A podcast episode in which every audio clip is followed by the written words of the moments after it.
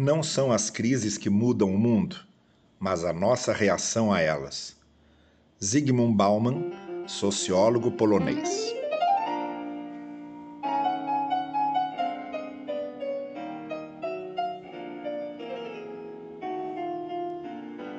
Hoje é segunda-feira, 24 de agosto de 2020, e aqui tratamos de fé e reflexão, porque pensar a fé faz bem à fé e ao pensamento.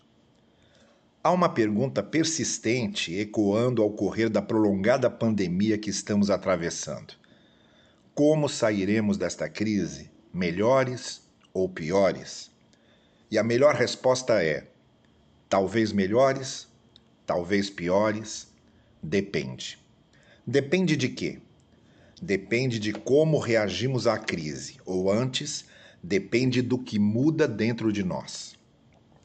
Uma das ênfases dos ensinos de Jesus aos seus discípulos era justamente o fato de que, do lado de fora nada muda, se nada muda do lado de dentro. Baseado nesse pressuposto fundamental, Jesus declarou: o que contamina alguém não é o que entra pela boca, mas o que sai dela.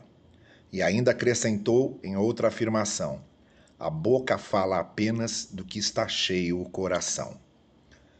Então voltamos ao nosso raciocínio inicial.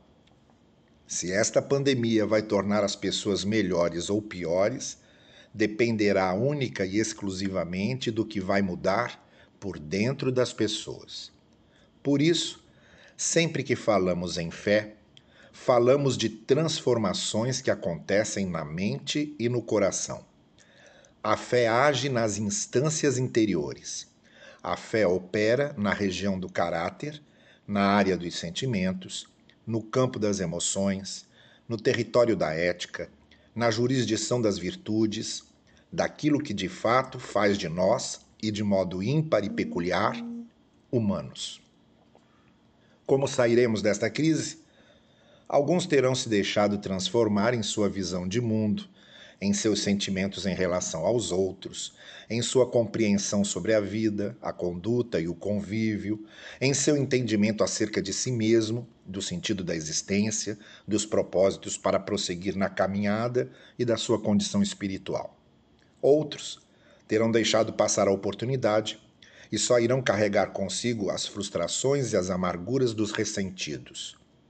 Esses que, porque não conseguem controlar e direcionar a vida e a história do jeito que querem, reagem tal qual crianças mimadas, batendo o pé e fazendo birra por nunca terem admitido ouvir não. Como sairemos desta crise, melhores ou piores?